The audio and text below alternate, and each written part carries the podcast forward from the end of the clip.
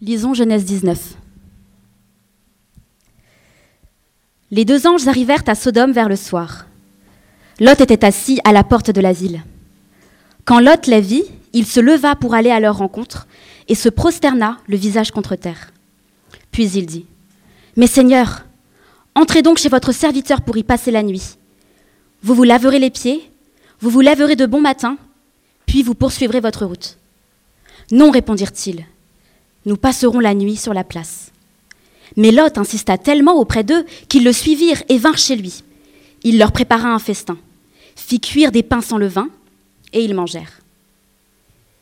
Il n'était pas encore couché que les habitants de la ville, les habitants de Sodome, entourèrent la maison, depuis les enfants jusqu'aux plus âgés. Toute la population était accourue. Ils appelèrent Lot et lui dirent Où sont les hommes qui sont entrés chez toi cette nuit? Fais-les sortir vers nous pour que nous couchions avec eux. Lot sortit vers eux à l'entrée de la maison et ferma la porte derrière lui. Il dit Mes frères, je vous en prie, ne faites pas le mal. J'ai ici deux filles qui sont vierges. Je vous les amènerai dehors et vous leur ferez ce qu'il vous plaira. Seulement, ne faites rien à ces hommes puisqu'ils sont venus s'abriter sous mon toit. Ils dirent Pousse-toi. Ils ajoutèrent Celui-ci est venu séjourner chez nous en étranger et il veut faire le juge. Eh bien, nous te ferons bien pire qu'à eux. Ils poussèrent violemment Lot et s'avancèrent pour briser la porte. Cependant, les hommes tendirent la main, firent rentrer Lot vers eux dans la maison et fermèrent la porte. Puis ils frappèrent d'aveuglement ceux qui étaient à l'entrée de la maison, depuis le plus petit jusqu'au plus grand, de sorte qu'ils se fatiguèrent de chercher la porte. Les hommes dirent à Lot Qui as-tu encore ici? Gendre, fils, fille, et tout ce qui t'appartient dans la ville, fais-les sortir de là. Nous allons détruire cet endroit parce que le cri contre ses habitants est grand devant l'Éternel. L'Éternel nous a envoyés pour le détruire. Lot sortit et parla à ses gendres, ceux qui avaient épousé ses filles. Levez-vous, dit-il, sortez de là, car l'Éternel va détruire la ville. Mais ses gendres crurent qu'il plaisantait. Dès l'aube, les anges insistèrent auprès de Lot en disant Lève-toi, prends ta femme et tes deux filles qui se trouvent ici, sinon tu disparaîtras dans la punition qui s'abattra sur la ville. Comme il s'attardait, les hommes les prirent par la main, lui, sa femme et ses deux filles, car l'Éternel voulait l'épargner. Ils le firent sortir et le conduisirent à l'extérieur de la ville. Après les avoir fait sortir, l'un d'eux dit Échappe-toi pour sauver ta vie. Ne regarde pas derrière toi et ne t'arrête nulle part dans la plaine. Réfugie-toi dans la montagne, sinon tu disparaîtras. Lot leur dit Oh non, Seigneur, moi, ton serviteur, j'ai trouvé grâce à tes yeux, et tu as montré la grandeur de ta bonté envers moi en me laissant la vie sauve. Cependant, je ne peux pas me réfugier sur la montagne avant que le désastre m'atteigne, si bien que je mourrai. Regarde cette ville. Elle est assez proche pour que je m'y réfugie, et elle est petite. Si seulement je pouvais m'y sauver. N'est-elle pas petite? Ainsi je resterai en vie. Il lui dit, Je t'accorde encore cette faveur, et je ne détruirai pas la ville dont tu parles. Dépêche-toi de t'y réfugier, car je ne peux rien faire jusqu'à ce que tu y sois arrivé. C'est pour cela que l'on a donné cette ville, c'est pour ça que l'on a donné à cette ville le nom de Tsoar. Le soleil se levait sur la terre lorsque Lot entra dans Tsoar. Alors l'Éternel fit pleuvoir du soufre et du feu sur Sodome et sur Gomorre. Cela venait du ciel, de la part de l'Éternel. Il détruisit ces villes, toute la plaine, tous les habitants des villes et les plantes du sol. La femme de Lot regarda en arrière et se transforma en statue de sel. Abraham se leva de bon matin pour aller à l'endroit où il s'était tenu devant l'Éternel. Il porta ses regards du côté de Sodome et de Gomorre et sur, et sur tout le territoire de la plaine. Et il vit monter de la terre une fumée pareille à celle d'un fourneau. Lorsque Dieu détruisit les villes de la plaine, il se souvint d'Abraham. C'est pourquoi il fit échapper Lot au désastre par lequel il bouleversa les villes où celui-ci s'était installé.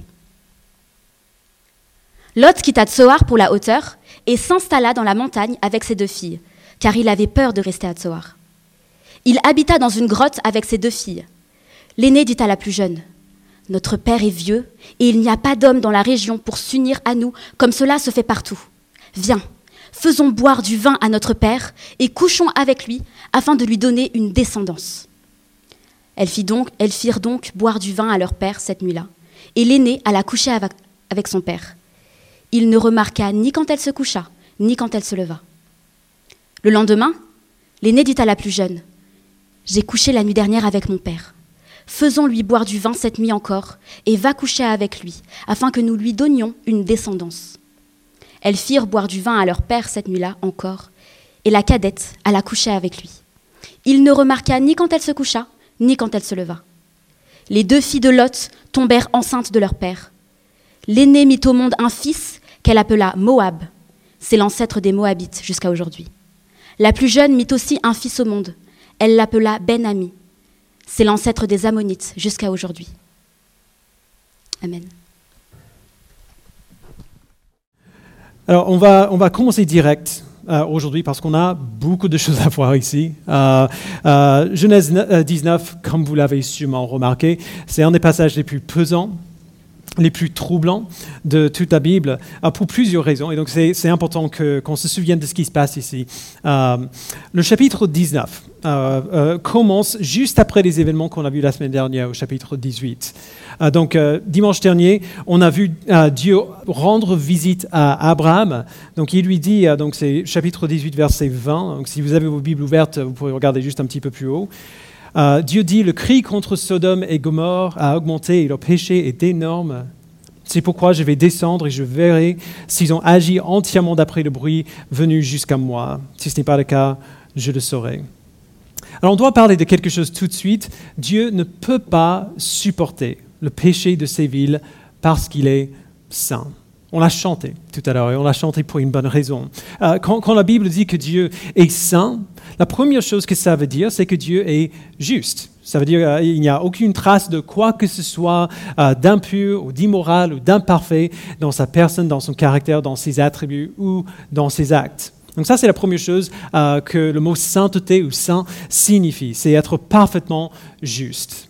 La deuxième chose que ça veut dire euh, pour Dieu d'être saint, c'est qu'il n'y a personne d'autre comme lui. Il n'y a aucun être, euh, aucune personne qui soit comme lui. Il est totalement distinct, totalement unique, totalement au-dessus de tout ce qui existe. Alors voici pourquoi euh, tout cela est important pour, pour cette histoire en particulier. peu importe combien nous sommes bons, entre guillemets, de bonnes personnes, des gens moraux, aucun d'entre nous n'est juste comme Dieu est juste. Aucun d'entre nous n'arrive à être à la hauteur de sa justice. Et c'est justement de cela, qu'on parle quand on parle du péché. Chacun d'entre nous est moralement imparfait. Nous, nous, sommes tous rebellés contre Dieu dans nos pensées et dans nos actes, dans nos attitudes euh, et dans ce qu'on fait. Et donc au début du chapitre 19, on voit les anges qui sont venus euh, chez Abraham avec Dieu, on les voit descendre à Sodome et ils trouvent tout de suite un homme qui s'appelle euh, Lot. Ce n'est pas un accident qu'il le trouve euh, tout, de suite. Pourquoi? Parce que Lot, c'est le neveu d'Abraham, c'est lui qui cherchait. On a vu Lot apparaître de temps en temps dans cette histoire euh, avant. Il est venu avec Abraham depuis euh, Charan. Et quand ils sont arrivés à l'endroit euh, que Dieu avait indiqué à Abraham, ils se séparaient, ils se sont séparés l'un de l'autre. Et Lot et, sa famille ont emménagé dans la ville de, de, Sodome. Et même là, au chapitre 13, c'était, l'auteur nous a déjà averti que les hommes de Sodome étaient mauvais et péchaient constamment contre l'Éternel. Alors peut-être que Lot le savait déjà avant de déménager là, peut-être que non, euh, mais, nous trouvons maintenant euh, que depuis son arrivée, Lot a accepté la vie dans cette ville en sachant tout ce qui vient avec. Alors il n'aimait pas forcément euh, ce que la vie ici impliquait, on voit ça dans deux pierres, mais, mais il l'acceptait au moins. Alors Lot voit ces anges arriver, il pense que ce sont des étrangers, il les invite chez lui pour la nuit, comme, comme le dictait l'hospitalité commune de l'époque. Les anges refusent en disant qu'ils vont dormir dans la place de la ville. L'autre sait très bien ce qui va se passer. S'ils font cela, il connaît cette ville et donc il est convaincu finalement de rester chez lui. Et c'est là où les problèmes commencent. Euh, on, va, regarder au reste de cette histoire petit à petit, euh, parce que aussi choquante qu'elle est, elle montre ce qui se, ce qui se passe en nous tous, euh, qu'on soit chrétien ou non. Dans cette histoire, on voit quatre choses principales. On voit qui nous sommes, on voit qui nous sommes en Christ, ce que nous méritons et ce que Dieu nous a donné. Ah, tout simplement. Donc on va voir les deux premiers d'abord, on va faire une pause et après on revient sur les deux derniers. Euh, et, juste pour vous prévenir, euh, si vous n'avez pas, si vous l'avez pas remarqué dans le texte, euh, on parle des choses vraiment choquantes aujourd'hui. Donc si vous avez des enfants ici ou qui écoutent à, la maison, il faut en être conscient et utiliser de votre discrétion parentale concernant s'ils devraient l'écouter, écouter ou non, et pour pouvoir leur en parler après. Donc je dis ça juste en avertissement.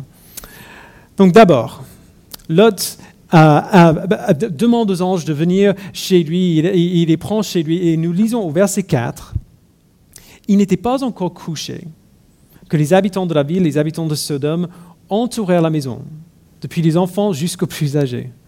Toute la population était accourue. Ils appelèrent Lot et lui dirent, Où sont les hommes qui sont entrés chez toi cette nuit? Fais-les sortir vers nous pour que nous couchions avec eux. Le langage biblique ici n'est pas euh, ambigu, très très clair. Il ne s'agit pas seulement d'une bande, genre quelques personnes qui sont venues euh, leur faire du mal, c'est la ville entière. Tous les hommes de la ville. Euh, euh, en nous disant cela, l'auteur de ce livre, donc c'est Moïse, établit la culpabilité de toute la ville. Donc ce n'est pas juste quelques personnes, un peu la discussion que Dieu a eue avec Abraham dans le chapitre précédent. Est-ce que tu vas vraiment faire mourir les justes avec les méchants? Eh bien non, ils sont tous là. Alors, Lot, euh, bah, ces, hommes crient euh, euh, pour, que Lot envoie ses visiteurs dehors afin que la foule, en gros, les viole en masse. évidemment, c'est choquant et c'est bien ça l'idée. Les, gens de Sodome se sont entièrement et totalement donnés à leur péché. Et, de voir ce à quoi cela ressemble est vraiment, vraiment horrible. Et ça s'empire après. Quand la foule demande à Lot de faire sortir les anges, Lot essaie d'intervenir parce qu'il a compris, comme n'importe qui pourrait comprendre, que ce serait péché de laisser ça se produire. Euh, donc selon, Pierre, euh, Lot se tourmentait tout le temps avec euh, ce qu'il voyait à Sodome. Il voyait le péché qui l'entourait, mais il était quand même incapable de quitter le confort de sa nouvelle vie. Donc il y a un disconnect qu'on voit dans la personne de Lot ici, un disconnect que la plupart d'entre nous comprennent euh, en quelque sorte, euh, parce qu'on agit de la même manière souvent. D'un côté, son cœur comprend la justice, il sait qui est Dieu, il sait ce que Dieu attend de lui. D'un autre côté, il est toujours aussi tordu que les hommes de la foule qui sont dehors. Et on voit cette euh, dichotomie à l'œuvre dans ce qui suit. Lot sort et il supplie les hommes de la ville de ne pas agir ainsi. Alors ça, c'est bien. Bravo, bravo Lot. Mais il propose un compromis il propose de faire sortir ces deux filles et de les donner aux hommes de la ville pour que la foule viole ces filles plutôt que les visiteurs. Je peux, seulement penser à deux trois événements de la Bible qui sont aussi choquants que celui-ci. Évidemment. Et, comme on, a vu il y a quelques semaines avec Sarah et Agar, beaucoup de gens sont frustrés que l'auteur du livre euh, ne dit pas clairement ce qui se passe ici est terrible. Vraiment, il n'a pas besoin de le dire. Si on, si on, lit même un petit peu de la Bible, on sait très bien ce que Dieu penserait de ce qui se passe ici. C'est horrible. Tout le monde sait instinctivement que c'est horrible. Cette, proposition montre que même si l'autre comprend certaines choses, euh, sur le Dieu de son tonton Abraham, il a tellement été conditionné par le péché, son propre péché et le péché de la ville, que, sa manière de penser est horriblement tordue. Ce qui est clairement horrible lui semble plutôt une bonne idée maintenant. C'est dégoûtant. La méchanceté qu'on voit à l'œuvre ici nous fait froid dans le dos. À la fois le péché des hommes de Sodome et de Lot lui-même, surtout étant donné que tout ce temps, les anges qui étaient chez lui auraient parfaitement pu se protéger eux-mêmes. Et le message de ces versets est parfaitement clair. C'est le même message qu'on a vu euh, dans l'histoire du déluge. Quand on voit ce péché, quand on regarde à, Sodome, on devrait voir que naturellement, ce qu'on voit ici, c'est ce que nous sommes. C'est nous qu'on voit dans cette histoire, chacun et chacune d'entre nous. Le péché qu'on voit ici est dégoûtant et amené à son extrême. Mais Dieu ne détruit pas Sodome et Gomorre seulement parce que leur péché est extrême. On voit une simulation très similaire euh, un peu plus tard dans la Bible, dans le livre de Jonas. dans la vie de Ninive. Euh, leur péché est si horrible que Dieu décide de faire quelque chose. Il envoie Jonas euh, à la ville. Mais Dieu appelle Jonas à prêcher à Ninive et les appeler à la repentance. Dieu aurait pu faire la même chose ici. Il aurait pu envoyer Abraham pour prêcher à la ville de Sodome et, de Gomorre. Mais il n'a pas fait ça. Parce que dans cette histoire du jugement de Dieu contre Sodome et Gomorre, Dieu envoie un message très spécifique et très, très clair. C'est presque comme s'il dessine, euh, dessinait une caricature euh, ici, en nous montrant le péché le plus horrible que nous pouvons imaginer. Il nous montre que vraiment, c'est à ça que ressemble tout le péché. Il met l'horreur du péché en relief pour nous. La même racine de péché qui a poussé ces hommes à cet extrême habite en chacun et en chacune d'entre nous. Depuis Adam, chaque être humain qui a jamais vécu est infecté de ce même mal, ces mêmes désirs tordus, ce même instinct de prendre ce que nous voulons coûte que coûte, de faire ce que nous voulons coûte que coûte, peu importe ce que dit Dieu. L'apôtre Paul nous dit dans Romains 3, versets 10 à 12, donc il cite les psaumes et le prophète Ésaïe, il n'y a pas de juste, pas même un seul. Aucun n'est intelligent, aucun ne cherche Dieu, tous se sont détournés ensemble, ils se sont pervertis. Il n'y en a aucun qui fasse le bien, pas même un seul. Lire l'histoire de Sodome nous place directement devant le miroir. C'est ce que nous sommes qu'on veut, euh, veuille l'admettre ou non. Alors voilà la situation. C'est l'horreur à l'extérieur de la maison et l'horreur à l'intérieur de la maison. Ce, que personne n'a considéré dans cette situation, c'est les deux visiteurs. Au verset 9, les hommes de la ville essaient d'entrer dans la maison et au verset 10, nous lisons, Cependant, les hommes, donc ce sont des anges, tendirent la main, firent rentrer Lot vers eux dans la maison et fermèrent la porte. Puis ils frappèrent d'aveuglement ceux qui étaient à l'entrée de la maison, depuis le plus petit jusqu'au plus grand, de sorte qu'ils se fatiguèrent de chercher la porte. Bonne solution au problème euh, qui était devant eux. Maintenant que le problème est résolu, c'est l'heure de partir. Et ils le disent avec beaucoup d'insistance. Les hommes dans la maison disent à Lot de prendre sa famille et de les faire sortir. verset 13, ils disent, nous allons détruire cet endroit parce que le cri contre ses habitants est grand devant l'Éternel. L'Éternel nous a envoyés pour le détruire. Le jugement de Dieu vient et il tombera sur vous aussi si vous restez ici. Alors Lot essaie de rassembler sa famille. Sa famille ne veut pas venir. Euh, on, a quand même un peu l'impression que l'autre n'essaie pas trop, euh, genre trop, euh, trop fort, parce que ses, gendres pensent qu'il est en train de plaisanter. Genre, à, quel point est-ce qu'il aurait pu être vraiment insistant et sérieux s'il pense qu'il rigole Donc, il reste derrière. Au verset 16, on voit même que l'autre s'attarde, genre, il hésite. Ok, qu'est-ce qu'on devrait prendre d'autre euh, euh, T'as pris ton iPod C'est bon euh, Ok, on a, du, voyage à faire. Il, arrive au point où les anges doivent le saisir et l'enlever par, par, force avec sa femme et ses filles. Alors ils sortent, les anges leur disent de courir, de, de se réfugier dans la montagne. Et encore, là, on voit à quel point Lot est parti loin. Il se plaint. Il se plaint de son secours. la montagne, je suis plutôt de la ville, moi. Moi, je préfère. Est-ce que, ça, va si, je vais là plutôt? Et encore, Dieu lui fait grâce et le laisse aller à une ville pas loin euh, qui s'appelle Tuar. Euh, il, promet de ne pas, il, promet même de ne pas détruire cette ville parce que l'autre est là. Alors, au, au, début de ce chapitre, verset 1 à 9, on voit simplement des exemples de péchés qui sont affreux, terribles. Étant donné le comportement de l'autre jusqu'ici, ce serait parfaitement juste de dire que Lot mérite la même chose que tous les habitants de Sodome. Quand même, dans ces versets, les versets 10 à 22, nous voyons Dieu sauver Lot en l'enlevant de, force de la ville avec sa famille, alors qu'il est pécheur, alors qu'il hésite, alors qu'il a offert euh, ses filles euh, à, la, foule. Son, histoire est similaire à celle du bon samaritain. Si vous, vous rappelez de l'histoire, il est comme euh, ce gars qui serait mort euh, au bord de la route si le Samaritain n'était pas venu pour le sauver. La question à poser, c'est pourquoi? Pourquoi est-ce que Dieu sauve cet homme? Genre, de, tous les gens qui pourraient, euh, qui pourraient sauver, lui, qui trouve cette solution excellente à ce problème de la foule dehors, vraiment? La réponse est simple.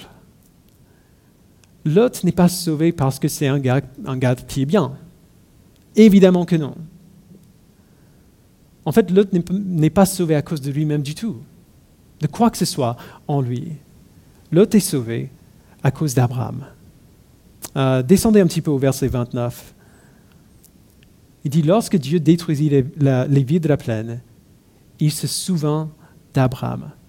C'est pourquoi il fit échapper Lot au désastre par lequel il bouleversa les villes où celui-ci s'était installé. Si vous êtes là avec nous depuis quelques semaines, euh, vous saurez que c'est là où les chapitres 17 et 18 euh, euh, nous, nous amenaient.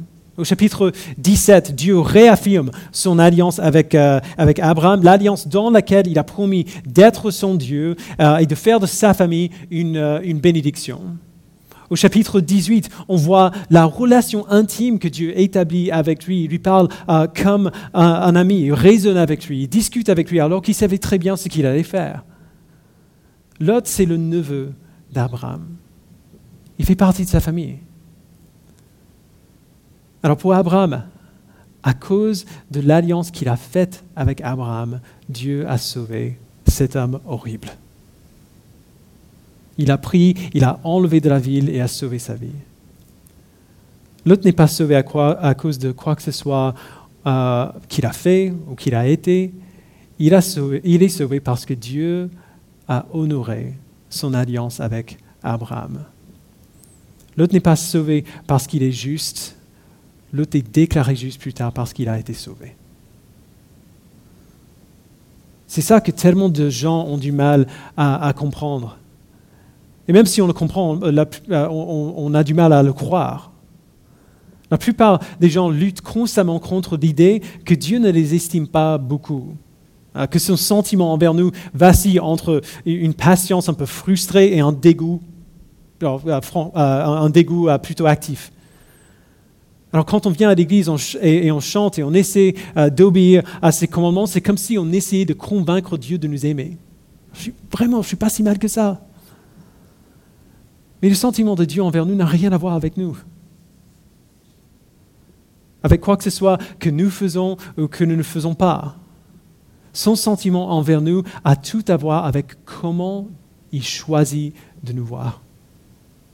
L'amour qu'il choisit de déverser sur nous, ce qu'il choisit de faire pour nous.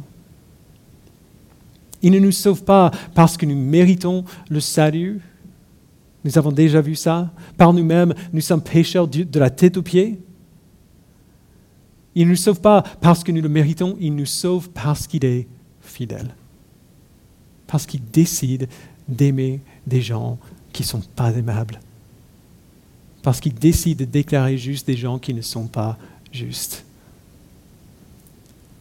Il nous sauve parce que son Fils est mort pour nous et Dieu est fidèle pour appliquer l'œuvre de son Fils au peuple de son Fils. Nous avons dit tout à l'heure que lire cette histoire, c'est comme, si on se regardait dans un miroir. Quand nous voyons le péché du peuple de Sodome, on devrait se voir nous-mêmes. C'est ça, ça, que nous sommes euh, laissés à nous-mêmes. De la même manière, le personnage, à mon avis, le plus horrible de cette histoire, donc Lot, c'est celui avec qui on devrait le plus s'identifier si on est chrétien. Pour nous qui avons placé notre foi en Christ, nous devrions voir Lot et réaliser que c'est ce, que nous sommes si nous sommes en Christ. On est Lot. Paul dit dans sa lettre à Tite, donc Tite 3, verset 3, Nous aussi, en effet, nous étions autrefois stupides, rebelles, égarés, esclaves de toutes sortes de passions et de plaisirs. Nous vivions dans la méchanceté et dans l'envie, nous étions odieux et nous nous détestions les uns les autres. Mais lorsque la bonté de Dieu notre Sauveur et son amour pour les hommes ont été révélés, il nous a sauvés et il ne l'a pas fait à cause des actes de justice que nous aurions pu accomplir, mais conformément à sa compassion, à travers le bain de la nouvelle naissance et le renouvellement du Saint-Esprit, qu'il a déversé avec abondance sur nous par Jésus-Christ notre Sauveur.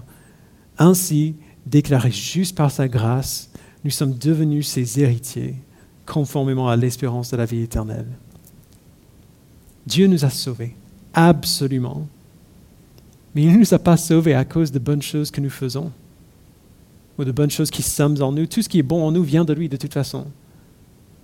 Il nous a sauvés conformément à sa compassion, par son, son initiative, par l'œuvre de son Fils et par son Esprit qu'il nous a donné.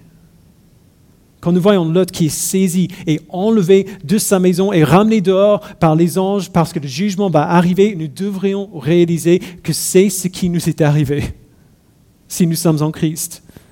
C'est ce que Dieu a fait pour nous. Il nous a, il, nous a pris, il nous a sortis de la voie de sa colère, a versé toute cette colère sur son Fils plutôt que sur nous. Si nous sommes en Christ, nous avons échappé au jugement. Et cela seulement à cause de la grâce et la bonté de Dieu, grâce à sa fidélité, à son alliance avec son peuple. Et si nous sommes en Christ, nous avons été déclarés justes, non pas pour nous-mêmes ou par nous-mêmes, mais pour lui et par lui. Donc nous avons vu qui nous sommes. Nous avons vu qui nous sommes en Christ.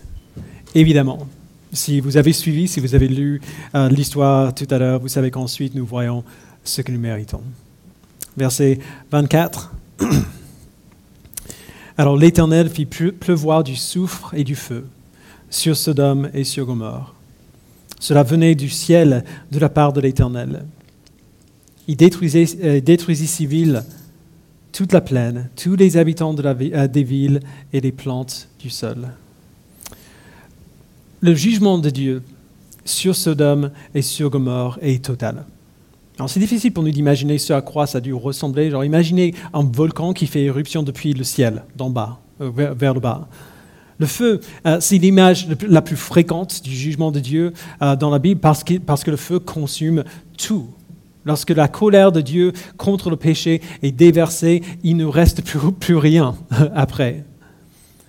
C'est difficile pour nous d'accepter cela de notre jour euh, parce que ça nous semble vraiment extrême. L'idée que Dieu détruise toute une ville pour cela, euh, euh, comme cela, on a du mal à l'accepter. On regarde à la destruction de Sodome et Gomorre et, puis on regarde à nous-mêmes et on a du mal à accepter que c'est vraiment ça que, nous méritons. Mais c'est ce que la Bible enseigne très clairement du début à la fin. Nous ne sommes probablement pas aussi mauvais que ces gens euh, étaient. On n'est sûrement pas aussi mauvais que possible.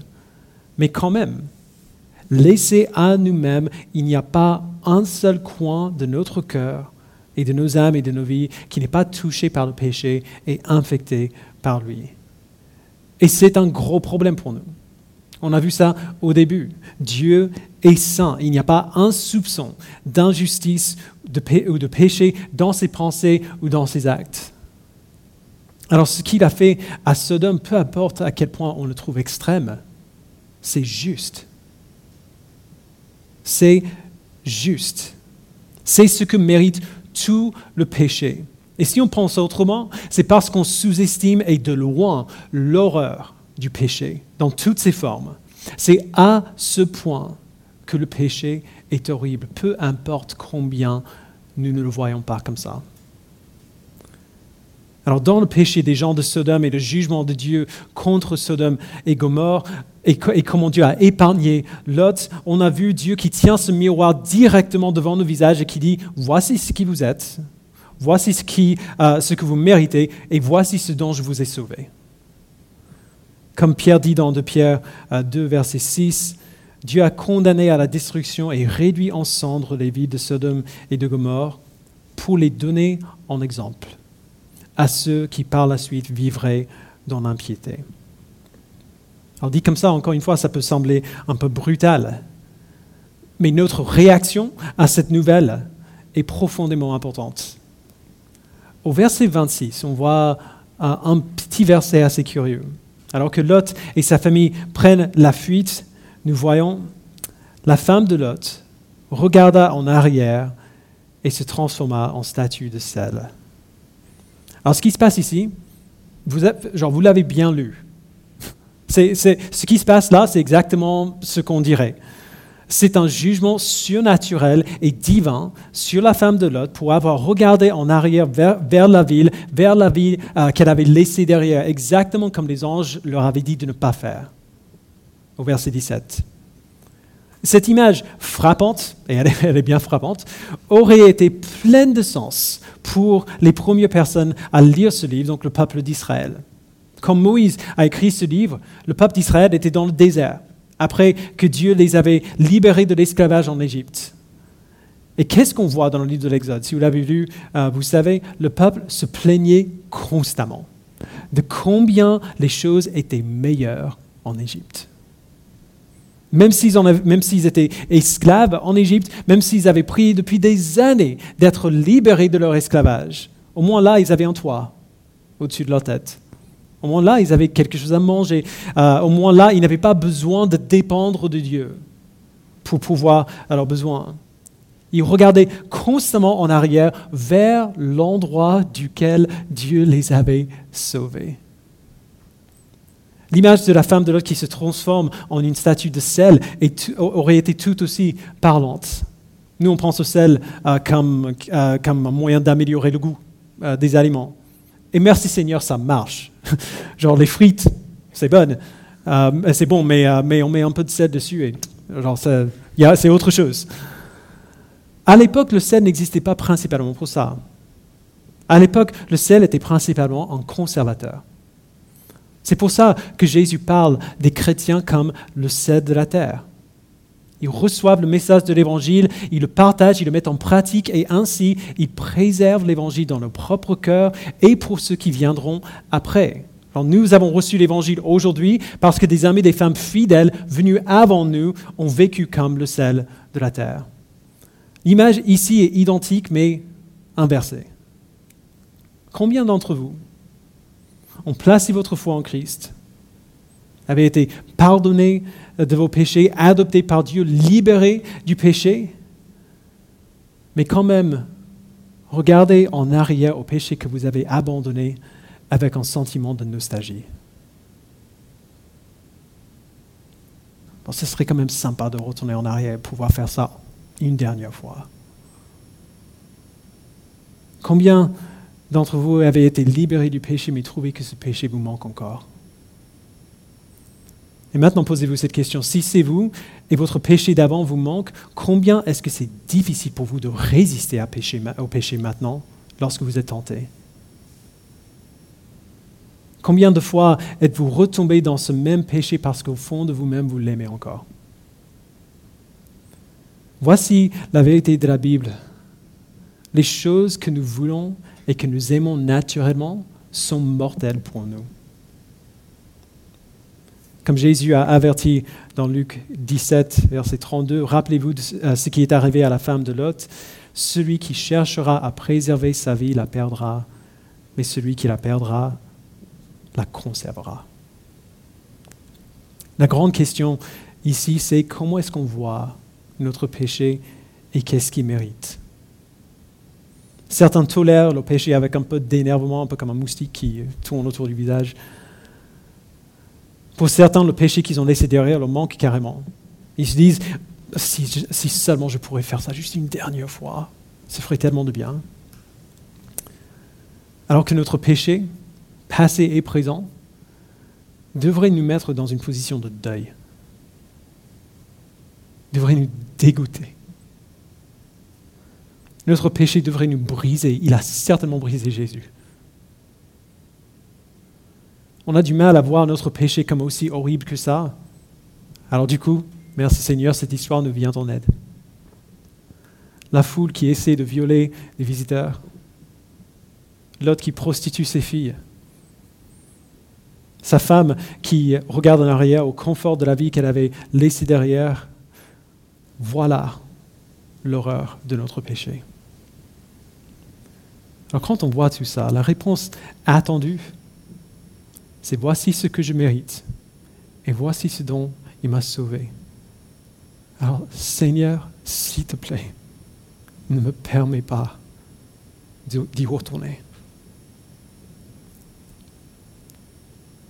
Que je puisse voir à quel point mon péché est horrible. Que tu m'enlèves toute envie d'y retourner, même, même, même, même dans mes pensées. Enlève-moi ce désir. Et la promesse de la Bible, c'est qu'il le fera. une dernière chose. Et malheureusement, si on pensait que le stock des trucs tordus dans cette histoire était épuisé, on avait tort. Au verset 30, on voit une sorte d'épilogue à cette histoire terrible. Mais on y trouve quand même un soupçon de l'espérance dont on a parlé tout à l'heure quand on a vu euh, euh, le, secours de Lot. Lot et ses filles, euh, ses filles s'installent dans la montagne parce que maintenant Lot a peur de rester dans la ville. On le comprend. les, ses gendres, les, fiancés de ses filles ou, leurs maris sont morts à Sodome. Et alors maintenant, les filles ont peur qu'elles ne pourront jamais avoir d'enfants. Du coup, elles décident de pousser leur père à s'enivrer, de coucher avec lui et de tomber enceinte. Et c'est exactement ce qui se passe. Et euh, c'est difficile de savoir quoi dire après ça. On devrait quand même ressentir de la compassion pour, euh, pour ces femmes. Euh, leur vie à Sodome avait été probablement difficile. Leurs maris sont morts. À l'époque, la, valeur publique d'une femme dépendait en grande partie de trois choses. De sa virginité, sa beauté et sa fertilité. On a vu comment Sarah a réagi à sa propre stérilité. Donc pour ces femmes, elles ont, elles ont elles n'ont pas perdu que leur foyer, leur maison, elles ont perdu leur, leur idée de leur propre valeur en perdant leur fiancé. Et malheureusement, ce mensonge persiste encore aujourd'hui dans l'esprit de plusieurs. C'est la peur qui les pousse à agir ainsi. La question, c'est pourquoi est-ce que Moïse nous en parle? Vraiment, on n'avait pas besoin de plus de, choses horribles pour comprendre le message de ce texte. On n'avait pas besoin euh, de, ce truc en plus. Alors, quel est le but de cette dernière partie? En fait, on le voit dans les versets 36 à 38. Les deux filles de Lot tombèrent enceintes de leur père. De leur père. L'aînée mit au monde un fils qu'elle appela Moab, c'est l'ancêtre des Moabites jusqu'à aujourd'hui. La plus jeune mit aussi un fils au monde et elle l'appela Ben-Ami. C'est l'ancêtre des Ammonites jusqu'à aujourd'hui. Donc ces deux femmes ont chacune un enfant par leur père et leurs descendants, les descendants de, de leur fils, sont devenus les ennemis des Israélites, les Moabites et les Ammonites. Donc voilà la, première raison pour laquelle euh, euh, euh, on a besoin de cette partie. Les premiers lecteurs de ce livre auraient reconnu, les anciens, peut-être pas les premiers, pas encore, mais les anciens lecteurs de, de, ce livre auraient reconnu que leurs ennemis sont nés de cette union terrible entre père et fille. Ça donne une explication. Mais bizarrement, c'est aussi là qu'on trouve cette lueur d'espoir. Une lueur d'espoir que Moïse n'avait probablement pas en tête quand il a écrit, mais que l'Esprit Saint l'a inspiré à écrire et, que, et qui aurait eu beaucoup de sens pour les premiers chrétiens. Vous vous souvenez de l'histoire de Ruth, un peu plus tard dans l'Ancien Testament, avant les psaumes? Ruth, elle est moabite, mais elle se marie à un Israélite. Elle devient plus tard la grand-mère du roi David, un ancêtre maternel de Jésus-Christ lui-même. C'est pour ça que Matthieu met Ruth dans sa généalogie de Jésus-Christ au début de son, évangile. Ce n'est pas seulement pour inclure une femme dans, dans la liste. Il indique que cette femme-là, Ruth, ancêtre de Jésus-Christ, était le résultat d'une des histoires les plus terribles du péché et du jugement que nous voyons dans la Bible. À la fin de cette histoire, voici ce qu'on voit. De cette horreur, un enfant est né et le descendant de cet enfant sera Jésus-Christ, le Messie, celui, euh, le, Sauveur qui prendra tout le peuple de Dieu et fera pour eux exactement ce que Dieu a fait pour Lot. Les sortira de la voie du jugement et les amènera sains et saufs sur la sainte montagne. Alors, je sais, j'ai déjà discuté de ce texte beaucoup avec des gens qui ne connaissent pas très bien la Bible. Euh, Et j'ai discuté beaucoup de ce texte avec des gens qui connaissent très bien la Bible, qui ont entendu cette histoire depuis euh, quasiment toute leur vie. Je, sais que plusieurs d'entre vous sont peut-être sont peut-être partis, genre mentalement, parce que vous avez déjà entendu tout ça. Vous connaissez cette histoire. Vous savez ce qui s'est passé et même euh, tout ce que cette histoire nous dit sur l'Évangile, sur Jésus-Christ. Vous avez entendu tout ça aussi. C'est de ça qu'on parle chaque semaine quand même. Mais quelqu'un a fait la remarque que les changements les plus profonds que Dieu produit en nous ne viennent pas généralement des vérités les plus, euh, euh, vérités les plus profondes, mais plutôt des vérités les plus persistantes. C'est pour cela qu'on parle du péché et de la colère de Dieu et de sa grâce dimanche après dimanche après dimanche après dimanche. C'est pour ça qu'on temps de confession ensemble chaque dimanche. C'est pour ça qu'on chante chaque dimanche. C'est pour ça euh, qu'on a un temps de communion chaque dimanche. Ces actes communautaires aident à ancrer dans nos cœurs des vérités que nous prenons pour acquis. Que des histoires comme celle-ci aussi nous aident à, voir. Du coup, on va passer par un temps de communion maintenant, par un temps de Sainte Seine. Nous prendrons le pain qui représente le corps de Christ brisé pour nous et la coupe qui représente son sang versé pour nous. Et alors qu'on fait ça, pour vous qui êtes chrétiens, je vous invite à prier pour, nous-mêmes et pour euh, nos frères et sœurs qui sont, euh, qui sont ici avec nous. Prions qu'à travers ce rappel du jugement de Dieu contre Sodome et contre Gomorre, Dieu nous aide à mieux comprendre ce que Jésus-Christ a enduré pour nous sauver. La colère qu'il a absorbée pour que nous n'ayons pas à le faire et que par sa grâce envers l'autre, il nous aide à, mieux comprendre ce dont il nous a sauvés. Prions que Dieu nous aide à la fois à, à pleurer sur notre péché et à nous réjouir qu'il nous en a libérés, à nous réjouir que nous ne sommes plus esclaves du péché ni sous sa punition. Genre le problème, la menace que nous voyons dans ce texte, elle n'est plus pour nous parce que Christ l'a pris. Alors, je ne suis pas naïf. Je sais que, cette histoire a peut-être éveillé en certains d'entre vous des inquiétudes euh, au sujet de Dieu. Je sais que pour certains, après, euh, après de lire un texte comme celui-ci, on s'approche de Dieu comme un démineur qui s'approcherait d'une bombe euh, prête à exploser. Ce n'est pas un sentiment, injuste. Alors c'est approprié ce sentiment. La sainteté de Dieu, c'est une chose dangereuse pour des gens pécheurs comme nous. Mais il est vraiment important qu'on regarde aussi à l'autre revers de ce, médaille. Comme dit Jackie Perry, euh, si Dieu est saint, alors il ne peut pas pécher. Si Dieu ne peut pécher, alors il ne peut pécher contre toi. Si Dieu ne peut pécher contre toi, n'est-il pas alors l'être le plus digne de confiance qui existe? Puisque Dieu est saint, il n'y a aucun, euh, nulle part, il n'y a qu'un endroit où nous pouvons aller pour échapper à son jugement et c'est en lui quand nous essayons de nous cacher de lui, quand on, euh, quand on, euh, quand on l'ignore, sa sainteté arrive et nous trouve et nous juge pour notre péché parce que Dieu est juste et c'est ça que notre péché mérite.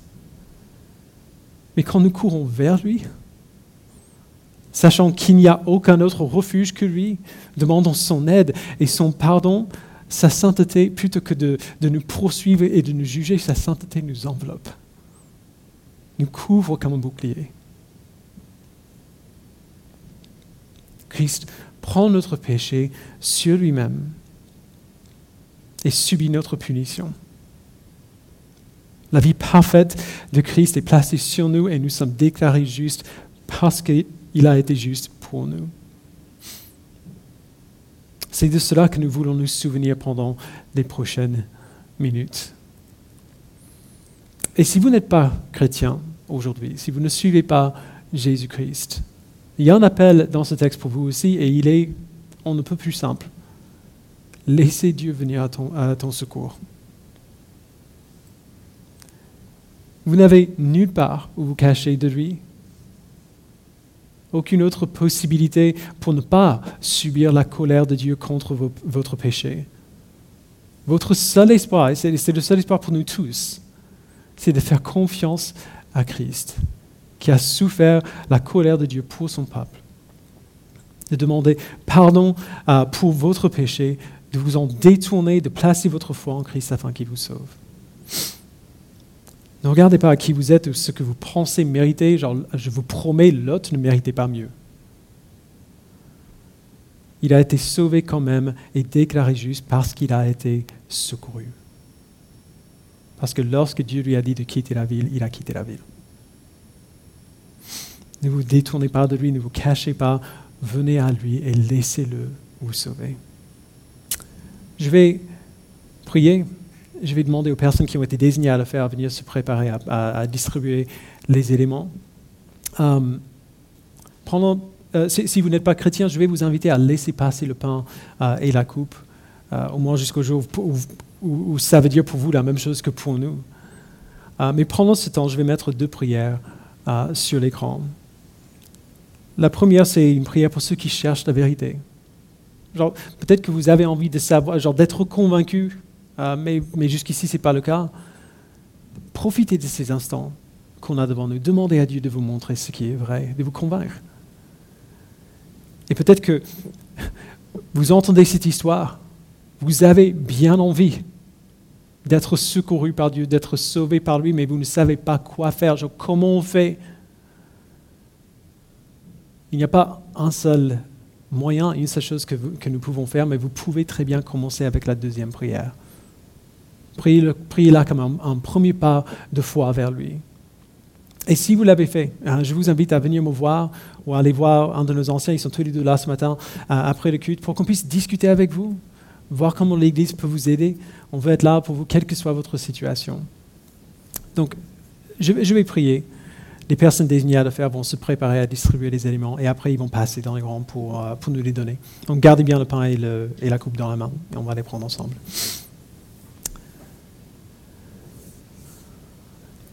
Père, il est vraiment difficile d'accepter ce que nous sommes devant toi. Il est vraiment difficile de croire que Christ nous a vraiment sauvés de ce que nous méritons. Mais Père, ça ne devrait pas nous étonner. On voit la promesse de l'espoir que nous avons en Christ depuis les toutes premières pages de la Bible. Merci Père pour ta sagesse et pour ta puissance. De faire en sorte que même des enfants issus d'une union tellement horrible puissent être quelque part porteurs de la promesse du Sauveur par lequel tu sauves ton peuple. Merci Père pour ta fidélité à ton alliance avec Abraham, à ton alliance avec ton peuple et à ton alliance que tu as établie avec, par Jésus-Christ avec nous. Donne-nous de croire que tu nous as sauvés par lui. Par ce moyen de grâce que tu nous donnes, par ce moment de communion, donne-nous de nous reposer en toi et de nous encourager les uns les autres, que nous sommes bel et bien récipients et bénéficiaires de ce, euh, salut. Donne-nous l'assurance de notre salut euh, ce matin. Et pour ceux qui ne te connaissent pas, je prie que tu puisses les attirer à toi ce matin. Au nom de ton Fils, nous le prions. Amen.